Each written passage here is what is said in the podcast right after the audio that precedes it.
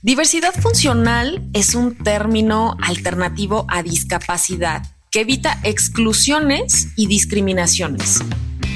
Si bien es cierto que el funcionamiento de uno o varios sistemas en el cuerpo no se encuentran al 100%, cuando esto sucede las personas desarrollamos otras funciones en sustitución de las que están en menor proporción. Por ejemplo, una persona con ceguera, al carecer de este sentido, desarrolla el resto de ellos teniendo una capacidad olfativa, auditiva y táctil superior. ¿Y qué sucede con la sexualidad de una persona diversa funcional? ¿Tendría que hablarle de sexualidad a mi hija o hijo? Pero ¿cómo? En este episodio hablamos acerca del tema e incluso nos comparten algunas posiciones sexuales para silla de ruedas. ¿Alguna vez has sentido un hangover? Pagar el precio de una resaca nunca fue tan placentero. Estás a punto de vivir una sesión intensa de estímulos auditivos que te llevarán al clímax. Vangover.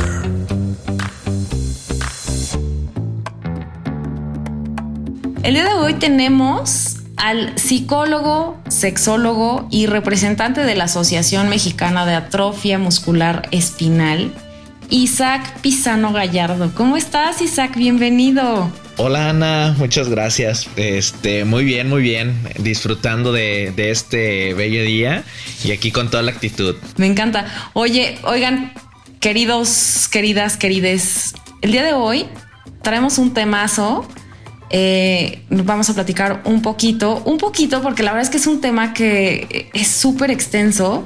Vamos a hablar de diversidad funcional con, con Isaac.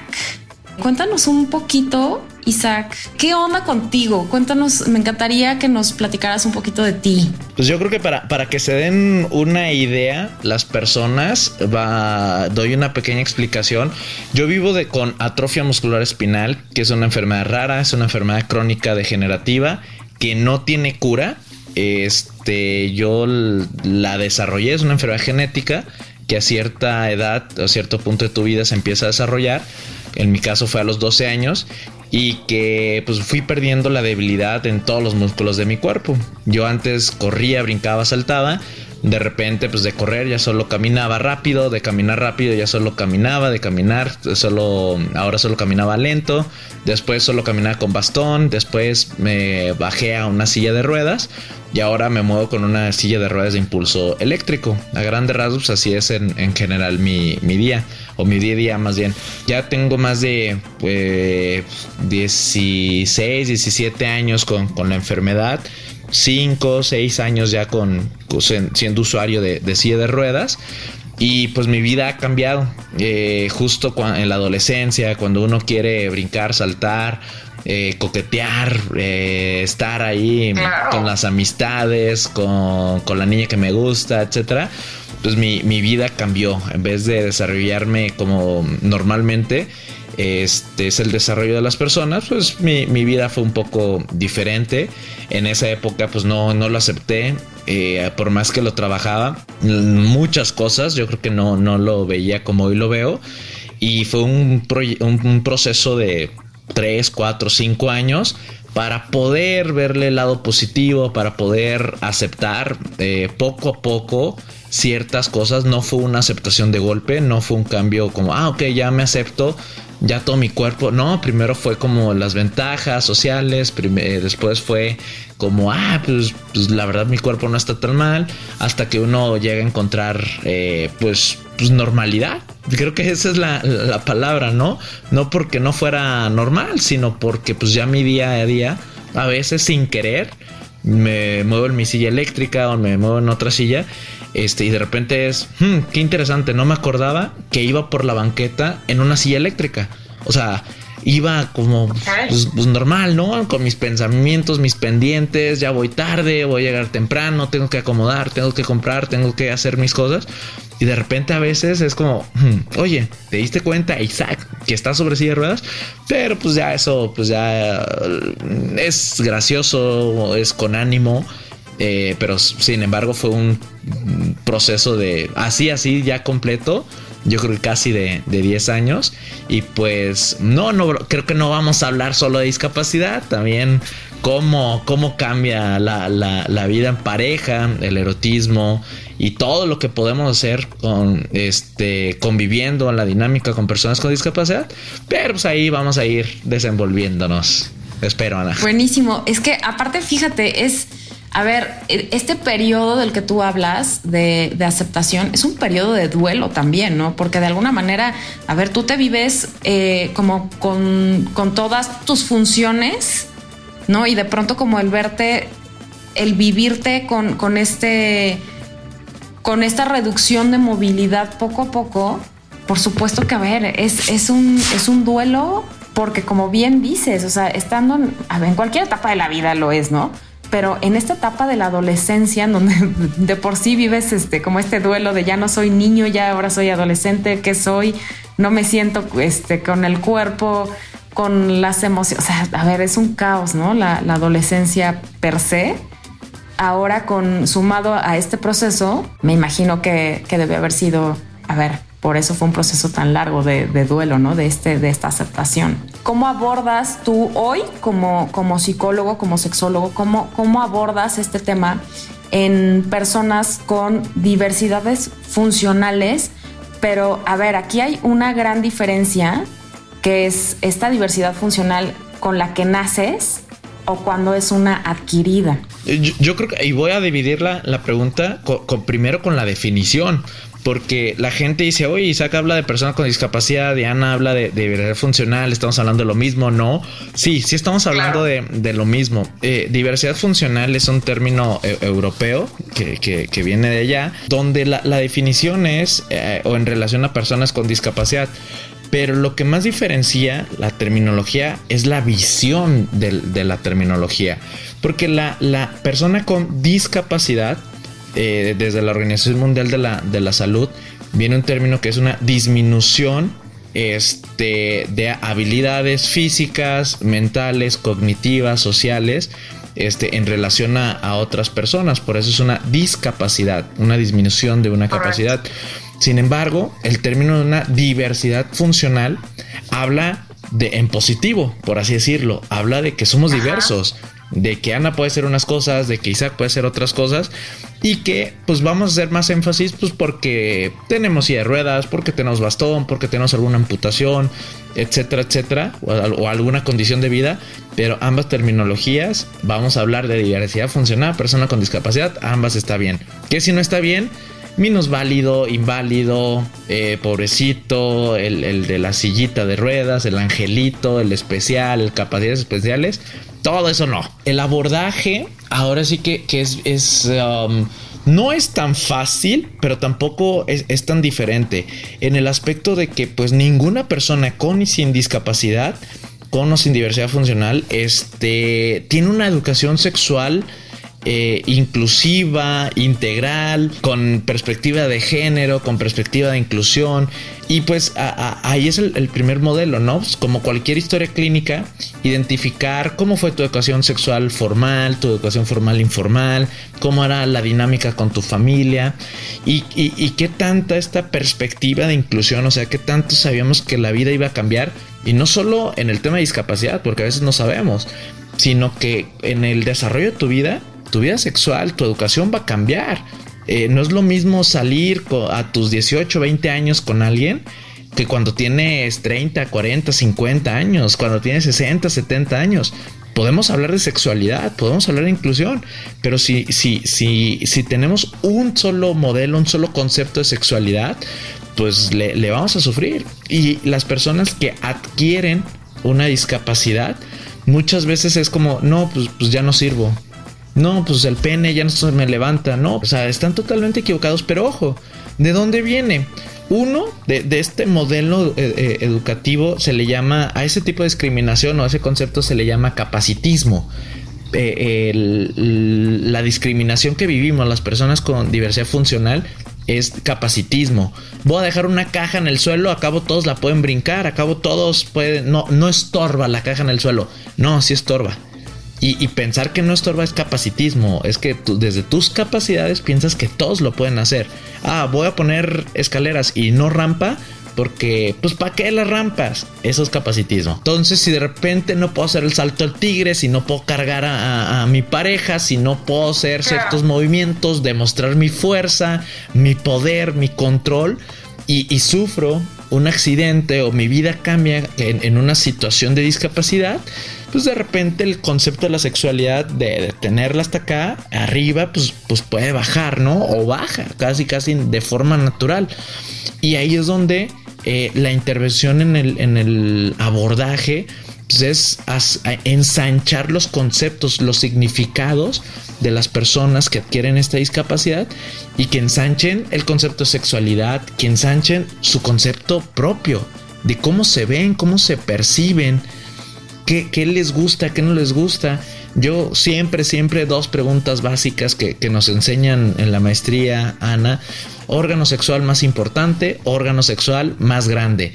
Y, y, la gente de, de, repente suena, ay, pues es que es súper básico.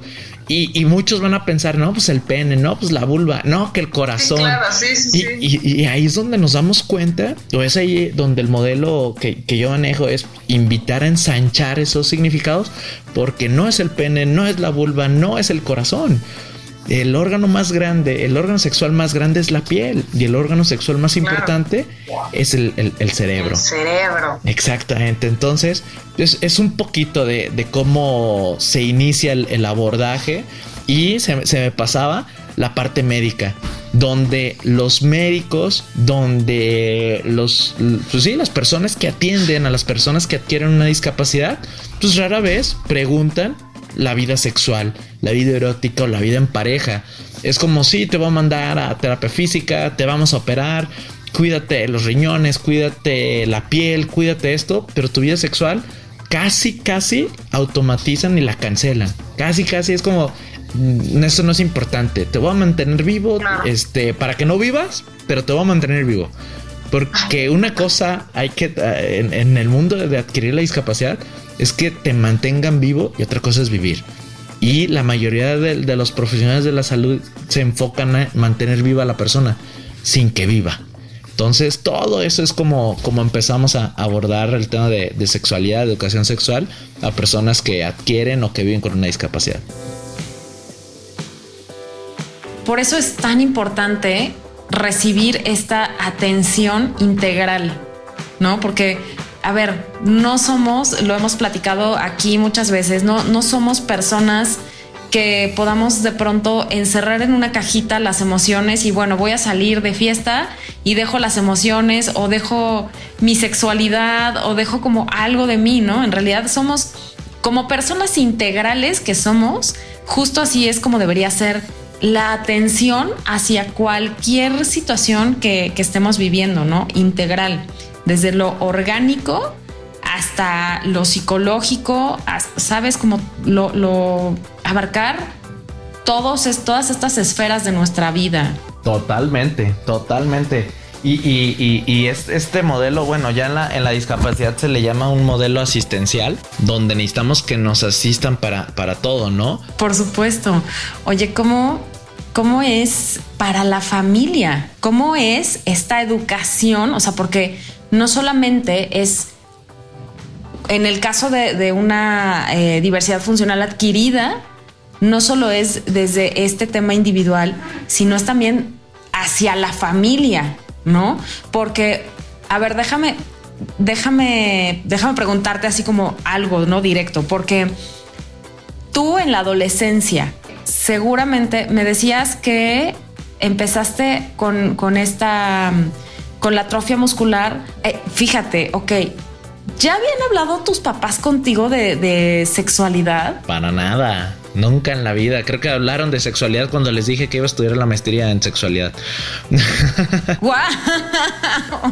yo, yo soy el más chico en mi familia, tal vez mis hermanos un, poco, pero de esa educación sexual informal, de esa educación sexual um, pues sí, hasta machista, no, no por hablar de mis hermanos así, sino por cultura social. Y justamente, o sea, este proceso, pues imagínate a los 15, pues yo, pues claro que era un tema que me interesaba Y, y, quien de repente se prohibió más, quien se limitó, quien dijo no, se invalidó, pues fue uno mismo.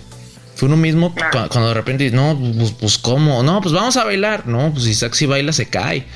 Oye, pues que vamos a hacer ejercicio. No, pues yo ya no puedo hacer ejercicio. Oye, no, pues que vamos a esto. Y era uno ojo, desde lo que muchas veces nos decían los doctores, a veces nuestra familia, pero era pues no, es que el doctor no me, prohibió esto, ¿no?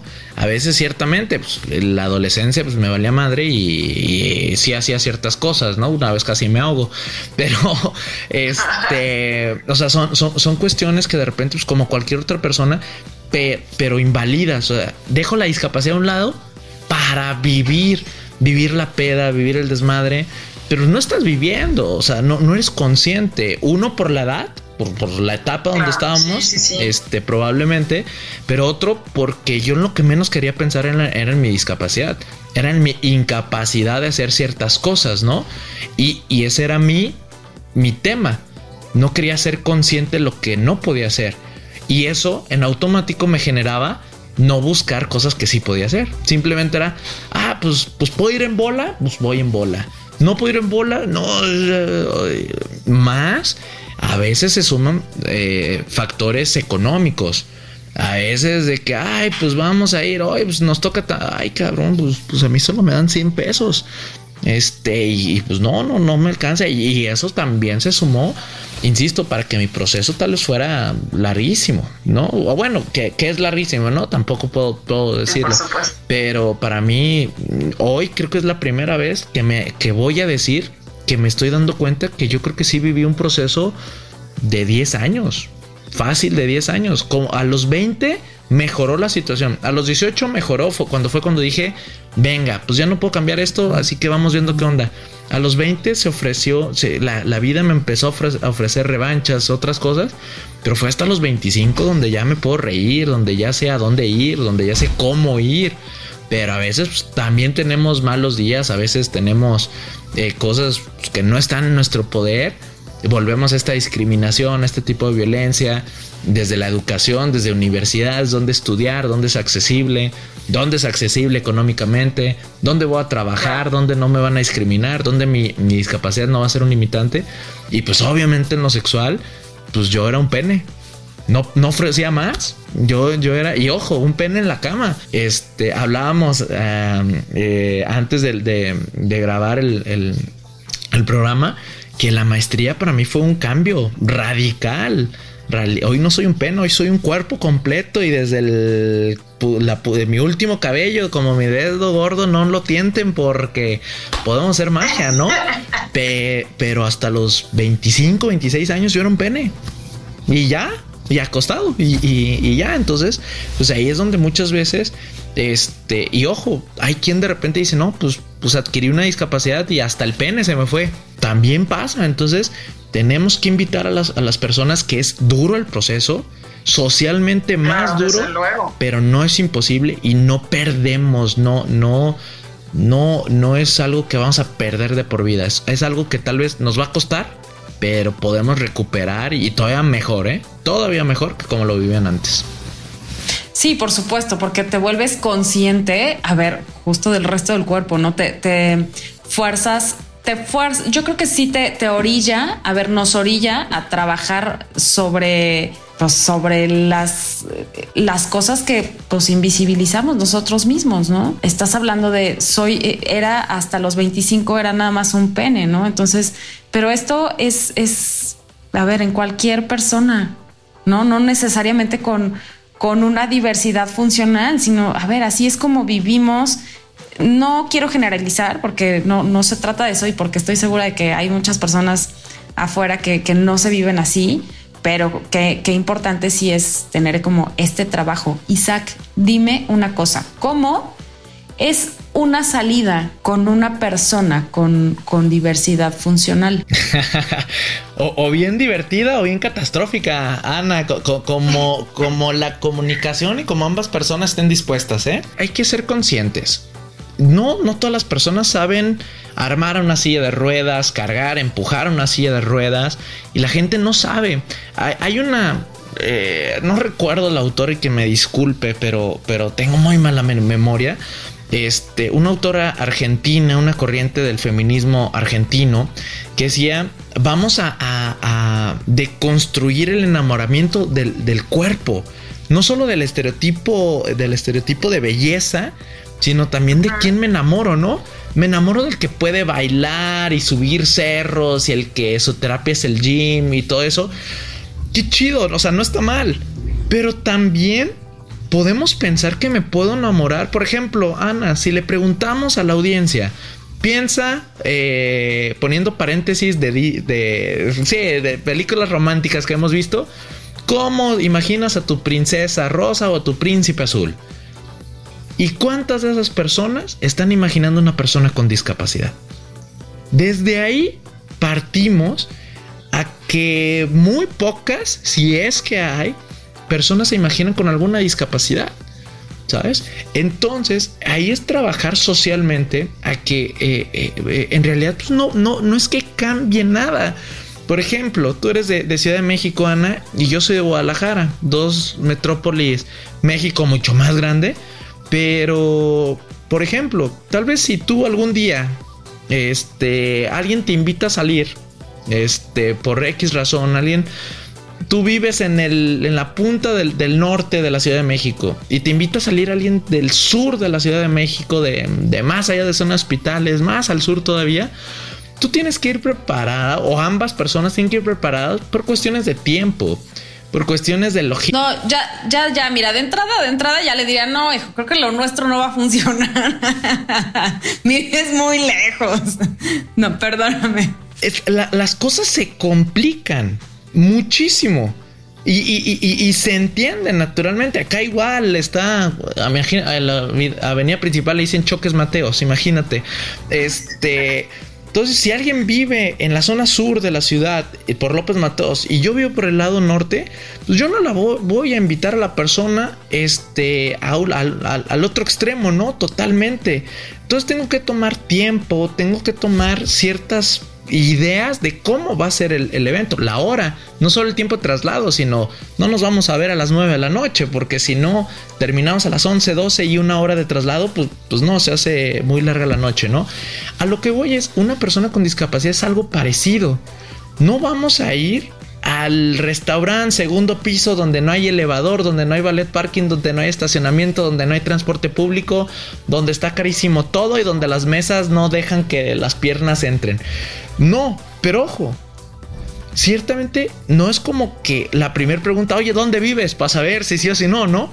Acá igual no es, oye, entonces, ¿cuál es el restaurante donde sí podemos ir? Hay cierta combinación de factores donde de repente es, oye, pues la silla de ruedas, no te preocupes. Y voy a hablar de Isaac, porque bien hay que hablar de la diversidad. Todas las personas con discapacidad van a, van a vivir y se van a desarrollar de diferente manera. Pero si hablamos de Isaac, Isaac va a decir, oye, yo puedo pasar por ti. Yo tengo mi carro, yo tengo mi, este, yo puedo manejar. Eh, ojalá no te dé miedo. Vamos a meter, meter algún chiste para romper la, la tensión sin ningún problema. Y vamos a ir a un lugar donde haya ballet parking porque el ballet parking me va a ayudar a levantarme.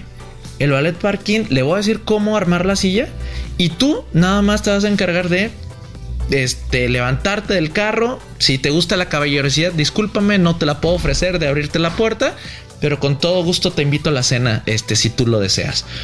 Entonces, dime, dime, Ana. ¿Qué, qué, qué, qué importante, Isaac. La comunicación es que, a ver, aquí, aquí y en muchos otros foros he platicado y, he escrito, ¿no?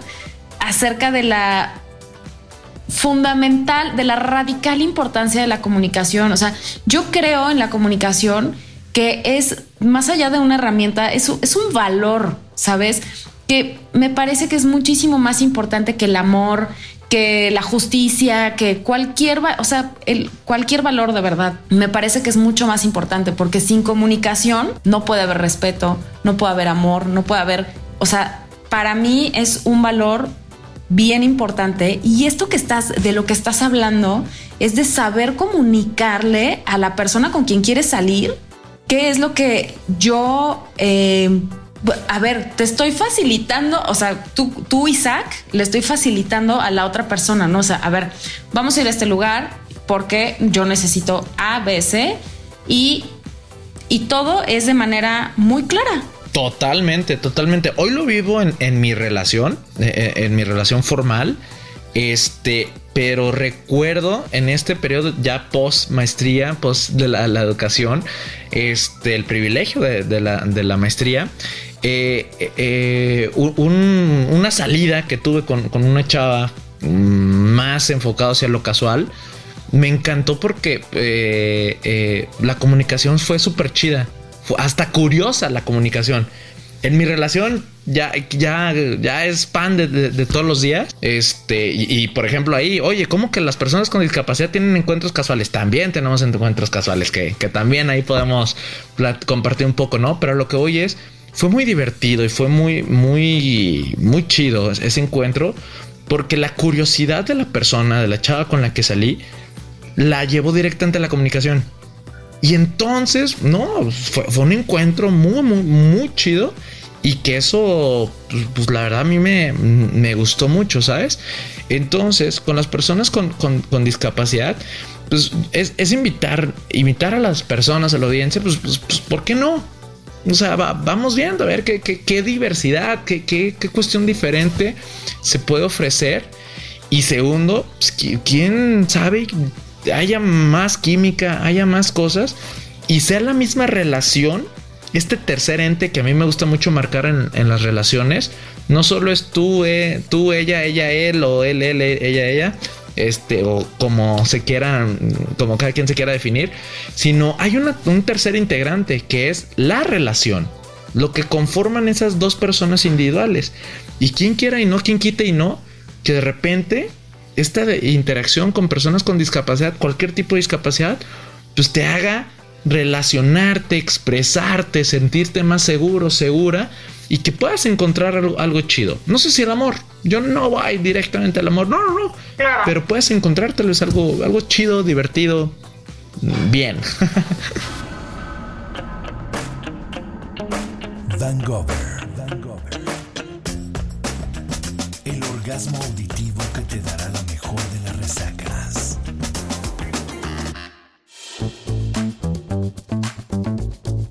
Una salida, como el, para mí creo que el requerimiento básico es la comunicación. ¿Qué onda con el erotismo, con la cogedera o, o, no en, una silla de ruedas? Mm, volvemos a, a, esta parte de, de comparativa hacia mí mismo cuando yo, yo solo ofrecía un pene, pues lo que ellas quisieran hacer con el pene.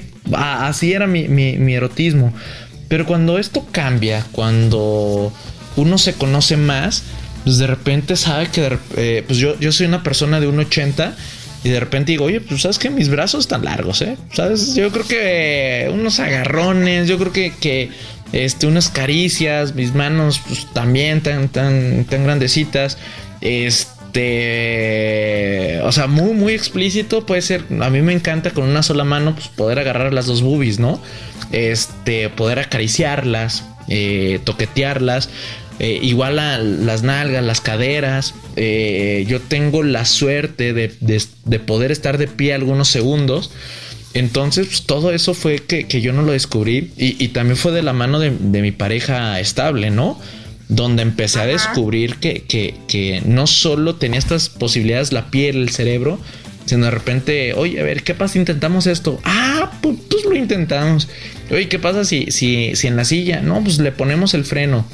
Este, oye, pues, parado, porque Isaac no, no dura parado este, mucho tiempo. Hay que especificar. Este, pues, vamos viendo. Y, y, de repente, pues sí, ojo, la teoría te, te da, a mí me, ayudó mucho la teoría, este, lo que aprendí en la maestría. Sin embargo, cuando lo ves en pareja, aquí tal vez Ana ya ha dado tips, ya Isaac en terapia también hemos dado tips, pero no a todos les funciona igual, no todos sienten igual. Entonces, hablar de, la silla de ruedas o, estas cuestiones, pues de repente fue como, oye, pues me di cuenta que así está más rico. Y por ejemplo, yo, yo creo que hay, dos posiciones eh, que en silla de ruedas, pues la podemos practicar todos y todas, sin ningún problema, que es pues, la persona encima cuidando que la silla de ruedas no se vaya a voltear porque luego termina haciendo otra posición, o sea, no, y un golpazo, y este también Este, se, dan. Pero este, pues la, la, más clásica es donde ella, en una relación hetero, donde ella se pone encima y él, él está abajo, o viceversa. Él también puede estar, puede ser una chava con silla de ruedas y ella puede estar sentada sin ningún problema, con las piernas abiertas, y el chavo puede estar encima, o ella un poco en la orilla eh, eh, acercándose a la orilla y él de pie o hincado o, como se les acomode y estar este, en el acto sin ningún inconveniente visualmente frente a frente, cosas así. Y de ahí se pueden dar cuenta, este, por ejemplo, yo este, como hombre eh, o persona con pene, de repente puedo decir, ah, pues sabes que, pues, sí, obviamente yo abajo. Que, que, era lo que tal vez antes ofrecía, ¿no? De repente dije, oye, pues tal vez parado puedo y que de repente parado también nos damos una sorpresa muy buena, ¿no? Y algo que yo creo que llegué a hacer una o dos veces este, e, en mi vida sexual, porque yo hasta los 18 eh, fui activo, creo que lo hice, te digo, dos veces, la, del misionero. Eh, yo encima de, ella y, yo ya tenía 10 años que, no la hacía. Y de repente mi, pareja me dice, oye, pues, pues, ¿qué onda? No, pues la intentamos. Y que puedo. Y digo, gracias Dios, gracias vida. Y igual dijo, ok, una cosa es poder y otra cosa es lo que yo puedo hacer. Ya no, vas, no va a dar tantos detalles, ¿no? Pero esa sensación de descubrir con tu pareja, consensuada, con la voluntad, que, volvemos poquito a la pregunta anterior, ¿no? O sea, el, el cómo es la salida, debe haber cierta apertura, debe de haber esa curiosidad, pues vamos descubriendo, a ver qué chingados. Y, es como, como todo, ¿no? Nos podemos desilusionar, nos podemos dar unas eh, sorpresas muy, muy, muy gratas. Y todo eso fue como, como Isaac empezó a descubrir que la silla de ruedas, pues tiene erotismo, tiene coito, tiene relaciones sexuales en, en, la silla de ruedas. Este, y si nos metemos en una silla de ruedas eléctrica, tiene muchas más posibilidades.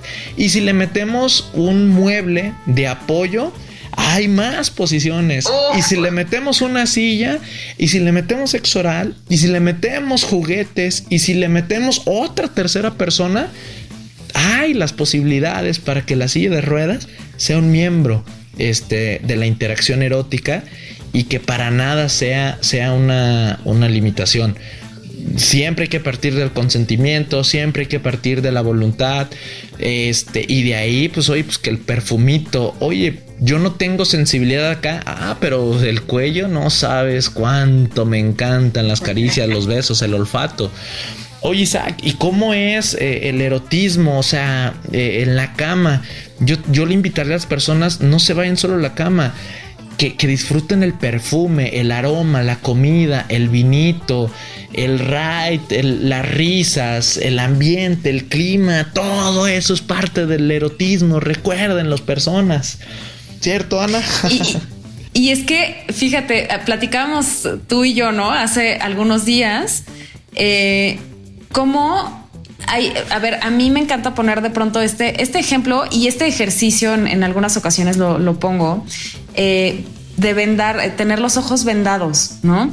¿Qué pasa cuando tienes los ojos vendados? Las personas que tienen ceguera tienen los demás sentidos exacerbados, ¿no? El olfato, el, el tacto, el gusto, el oído. Entonces, pueden, a ver, por eso para mí, o sea, yo sí creo eh, fehacientemente en, en que como lo más adecuado para, o sea, desde mi percepción, es llamarle diversidad funcional, porque precisamente sí puede ser que la persona no esté viendo, ¿no? O tenga o, no tenga alguna función. Sin embargo, el resto de las funciones que sí tiene se exacerban, ¿no? Entonces, eso te abre una gama, yo creo que muy, muy amplia y muy importante de posibilidades, ¿no? Y creo que lo que más nos limita es la cabeza, es, es el pensamiento. Una frase que es muy típica, pásame la pierna. He escuchado que la gente habla de pásame el calzón, pásame el bra, pásame la camisa, pásame acá. Yo uso el pásame la pierna o acomódame la pierna porque como yo no la puedo mover, algo que pasaba, oye, pues que estoy ya en el momento, en el acto, eh, se acerca el clímax, la intensidad se empieza a dar durísima y que de repente pues el ritmo se para y yo, ¿qué pasó? Perdón, es que pensé que te estaba lastimando. No, espérate, al contrario, íbamos en el momento más rico. Síguele, síguele, ¿sabes? Que, eso pues, es comunicación a fin de cuentas.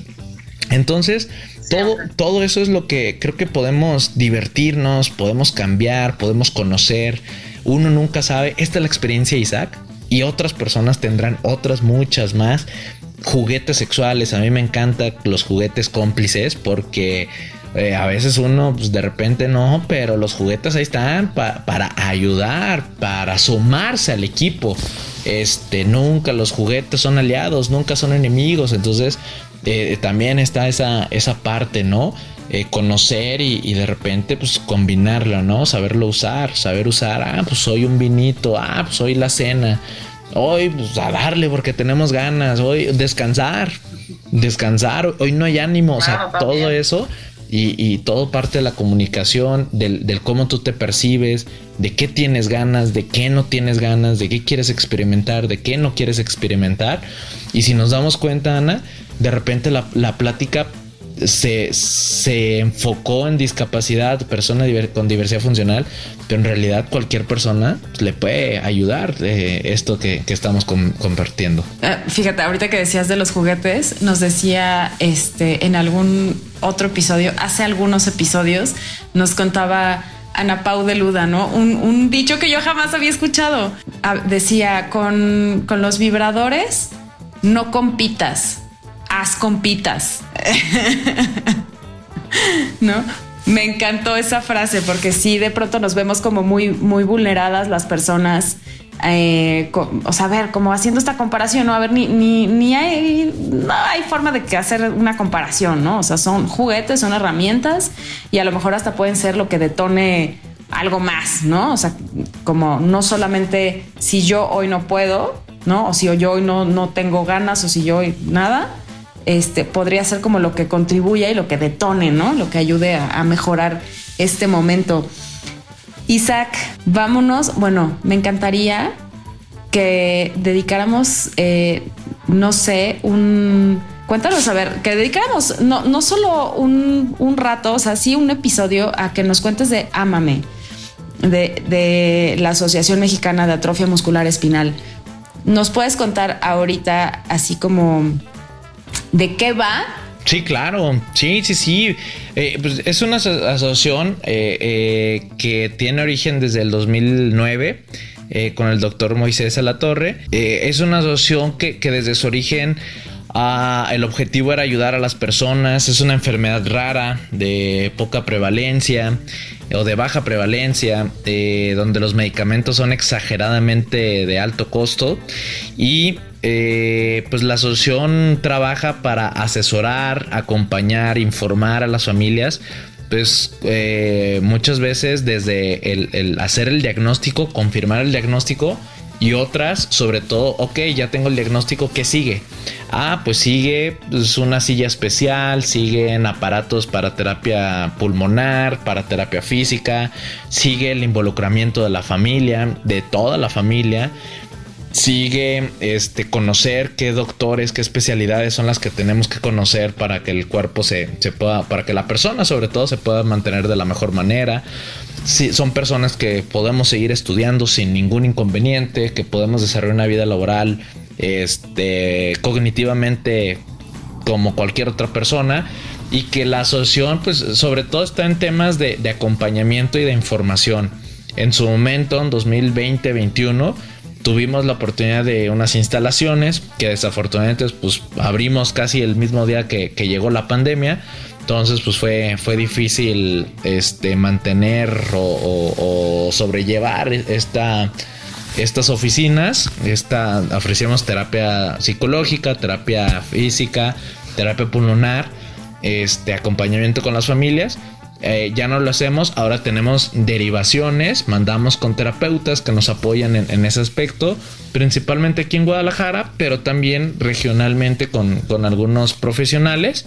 Este, y estamos trabajando en temas de políticas públicas, generando políticas públicas, generando una alianza nacional por la AME o por la atrofia muscular espinal, para que el medicamento que detiene la enfermedad, que no es una cura, sino detiene y da algunas mejoras en, los cuerpos, este, se pueda acceder en los servicios, en, el sistema de salud público. Entonces, eso es lo que hace la asociación Estamos eh, pues, luchando sobre todo para que todas las personas con atrofia muscular puedan acceder a, un tratamiento dentro del sistema de salud. insiste este, Insabi o lo que haya quedado de Insabi, todos esos, este, todo el servicio público, pues, que puedan las personas acceder al medicamento. Cuéntanos tú, por favor, danos tu, tu top 5 de las posiciones favoritas de Isaac. Las posiciones favoritas. unas yo creo que son, con silla y otras sin silla, ¿eh? Entonces, a ver. Sí tendría que ser la, primera que hablábamos. Este, yo abajo en la silla de ruedas. Este, sentado en la silla de ruedas y mi pareja encima. Eh, agarrado de la cintura, viéndolo a los ojos, pudiendo besar el cuello, el pecho, el busto, rozar, acariciar su espalda, jalar su cabello. Esa sin, sin duda es la, número 5. La número 4, una tradicional, igual pero en la cama. Yo, yo acostado, ella, ella encima de mí, este, igual, caricias, siempre contacto visual, este, estimulación clítoris que, también que me toquen, también es algo que, me gusta mucho. Entonces creo que ahí, ah. ahí la 4. Y entramos al, top 3, ándale. Fíjate, la 3 creo que también va a ser en silla de ruedas, pero va a ser como igual que la anterior, pero con las piernas un poco más estiradas hacia adelante, ella hacia adelante por así decirlo, pero su espalda recargada en un mueble, en un sillón, en, una cama un poco alta, con un cojín para que la espalda no, se lastime. Y este, que con la misma silla, el cojín, la, fricción haya un empuje. Este, ella viendo al cielo, viendo el techo. Este, yo eh, tomando la, de la cintura igual con estimulación clítoris y este e, esa creo que es muy buena, ¿eh? Tengo no es tan fácil de practicar, pero esa me, me, gusta porque también la penetración es diferente. No, no es totalmente este, recta, es como acostadita. Eh, creo que estimulamos un poco sonaje, etcétera, etcétera. Y pues está, está interesante esa. Esa también me gusta mucho. Número dos. Por lo mismo que puedo hacer, puedo estar un poco de pie. Yo creo que la dos es como, como de perrito, pero parados. Eh, yo me apoyo, bueno, eh, donde se practica, la practico, pues es en un escritorio donde me puedo agarrar y este, pues ahí igual eh, el contacto, aunque ahí ya no hay contacto visual, pero el acariciar la espalda, el cabello, la nalgadita, este, el, sonido, la música, los gemidos que, se pueden ocasionar, también eso me, me encanta este, mucho. O utilizando el mismo escritorio, pues de frente. Este, de frente, o sea, ya no de perrito, sino totalmente de frente. Ella sentada, yo parado. Y muy importante, tip para todos, este, todos y todas, que la penetración sea ligeramente lateral para poder estar este, estimulando más puntos este, la, la vulva y el, la penetración se, se, disfrute más. Creo que esa, eh, igual parado, o sea, la posición yo la veo como parado, pero son dos, dos poses de ella. Y la número uno es este mismo penetración un poco en, lateral o en diagonal, pero yo sobre ella. Ahí eh, que tengo poco que, la descubrí, pero me, ha gustado mucho porque el ritmo, el control, pues sí, va eh, eh, conmigo y que este, aunque es cansado, yo no puedo seguir un, un ritmo constante pero el poder escuchar aquí en el oído a tu pareja, los gemiditos, poderle agarrar poquito el cabello por debajo de la cama, este, igual la penetración lateral, las pausas que uno necesita, pues creo que, que e, esa es la... no es propiamente como misionero, o sea, porque es como, estoy entendiendo que es como más pegado al cuerpo. Sí, como yo no puedo, sí, pues es que ahí yo totalmente me, me aplasto, ¿no? Sobre mi, mi pareja este, con los cuidados y yo creo que al principio donde ella siente pues mi peso totalmente sobre ella tal vez no es placentero, pero ahí es donde uno tiene que hacer la chamba y hacer que se olvide eh, esa, esa presión y pues recordar qué es lo que estamos haciendo, ¿no? Igual comunicación y a dónde sí, dónde no, este, mantenernos donde nos gusta y, y pues ahí creo que creo que eso es como yo lo definiría. Oye, Hace, hace un momento platicábamos y, bueno, ya esto lo voy a compartir en redes porque me parece que es bien importante el Kama Sutra para silla de ruedas, ¿correcto? Sí, está, padrísimo. Sí, sí, sí, por favor, eh, para que la gente lo, conozca y vea que, que, tal les pareciera una pose principal. Sí, una pose de tronco común, que es encima pero que de ahí puedes subir las piernas a los hombros, puedes poner una arriba, una abajo, puedes acostarte, puedes mantenerte en diagonal, este, puedes girarte, dar la espalda, este, son, son muchas posiciones. Está también que, puedes tener la misma posición, pero cómo usas tus brazos, agarrando las boobies, jalando el cabello, acariciando la espalda, acariciando el abdomen, eh, estimulando el clítoris, eh, acariciando las piernas. O sea, pues en realidad hay, hay, hay mucho que se puede hacer aún con la silla de ruedas. Isaac, Pisano, por favor, dinos en dónde te encontrar, en dónde te encontramos, danos tus redes sociales, por favor. claro, claro, este, Ana, pues mira, principalmente la, red que, utilizo pues, es Instagram, donde ahí yo comparto, yo no soy eh, creador de contenido como tal, pero sí comparto mucho contenido de, de colegas como tú, muchos, no, no quiero mencionar ninguno porque luego o quedo mal o quedo bien, no lo sé, pero muchos colegas este, que comparten temas de educación sexual, de temas de tips, eh, recomendaciones, todo eso, pues ahí lo, lo comparto. Y a veces subo alguna encuesta, hago una retroalimentación de la, de la encuesta. A veces, muy rara vez, pero resuelvo preguntas, cosas así. Pero si ya en lo particular alguien, oye, me quiero acercar, quiero preguntarte, quiero una consulta, pues con, todo gusto. Este, ojalá sea de, de, mi agrado y le sirva todo lo, lo que, eh, lo que eh, subo. Y sobre todo, pues de repente creo que mi perfil está muy definido en que de repente la vida me premia. Yo, yo digo, la vida a veces conspira a mi favor para, para que mi vida sea chida. Yo no, yo lucho, yo, yo veo cómo quiere ser mi vida y la vida no me da lo que quiero, pero a veces me da cosas muy parecidas o hasta mejores. Entonces también parto de, esa parte eh, de que sé que, voy a vivir cosas muy chidas, hay que trabajarlas. Encerrado en mi cama, encerrado en mi cuarto, encerrado en mi silla, es poco probable que pase algo, chido. Puede pasar, ¿eh? Tampoco lo, lo, niego. Pero si salgo a la calle, una caída y en esa caída se acercó a alguien y fue como en las películas y me dijo, no manches, estás bien guapo y oye, vamos por un cafecito, pues ¿por qué no? Pero deja que me, sobo o me recupero de la caída. No lo sé, pueden pasar muchas cosas, ¿no?